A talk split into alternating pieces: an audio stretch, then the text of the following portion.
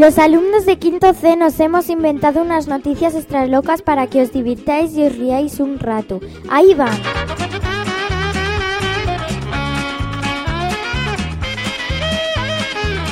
En primer lugar, un ladrón roba a su propia madre. Un ladrón borracho fue a robar a su casa a las 2 de la madrugada.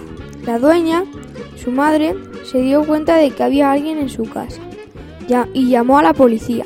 La policía fue a la casa, le detuvieron y la madre vio que era su hijo. Le dijo a la policía que le dejara. Estuvo su madre cinco horas echándole la bronca y aprendió una buena lección. Aparte de no robar, que si va a robar, que no se me emborrache antes. Ocurrió el día 5 de mayo del 2013.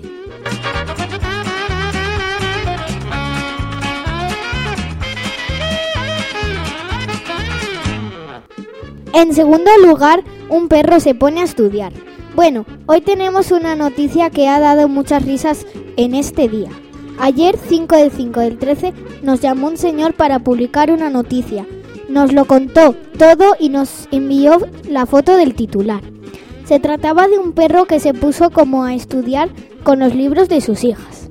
El hombre, asustado, nos llamó para publicar esta noticia y desde ayer muchos niños y adultos se pusieron a reír descontroladamente sin parar. La noticia se la damos como noticia loca. En este caso es que la hija del hombre se puso a estudiar. Entonces fue a la cocina a beber agua mientras el perro vio los libros, se puso en la silla a mirar el libro y parecía que estaba estudiando.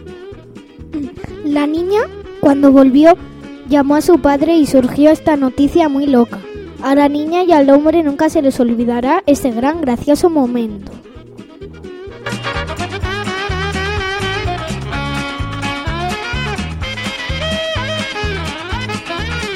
Y por último, en Valdehuesa, un elefante ataca a un excursionista. El 15 de octubre, un elefante disecado ataca a un niño. Ni los científicos pueden explicar cómo ocurrió, pero todo el mundo cree que es porque el elefante era mágico.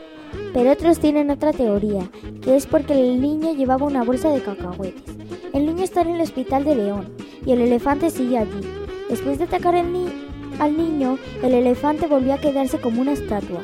El jefe ha decidido que el elefante seguirá en el museo con un bozal, por precaución.